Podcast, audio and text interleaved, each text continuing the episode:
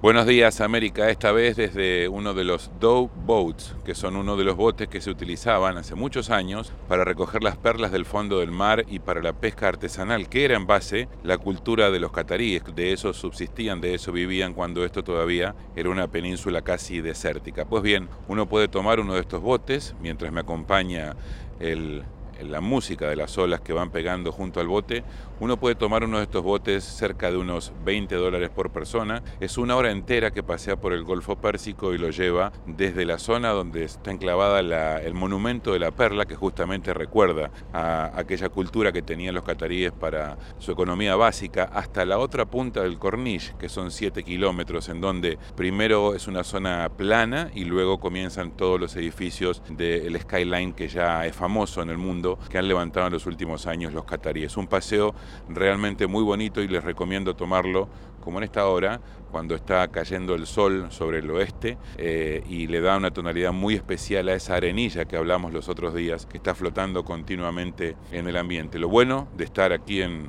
no es mar abierto, pero es casi, es la brisa que sopla, que viene desde el este y que baja un poco la temperatura que sigue siendo asfixiante. Hoy aprovechamos también el día de recorrida para pasar por el estadio 974, que es un estadio que ha sido construido con 974 contenedores que transportaban mercadería en algún momento. Ese estadio ha sido construido, digo, con 974 contenedores, que también es el código de área de Qatar. Luego de que termine el Mundial, este estadio colorido, particular, único, será desmantelado y será donado a otro país. Pero ahí van avanzando. Todavía vimos muchas calles que están sin terminar y todavía hay muchos sectores de la ciudad que están siendo intransitables para quien quiera hacerlo a pie, pero seguramente para la época del Mundial, en poco tiempo más, ya estará habilitado. Desde Doha, Qatar, Nelson Viñoles, me despido con el ruido del mar.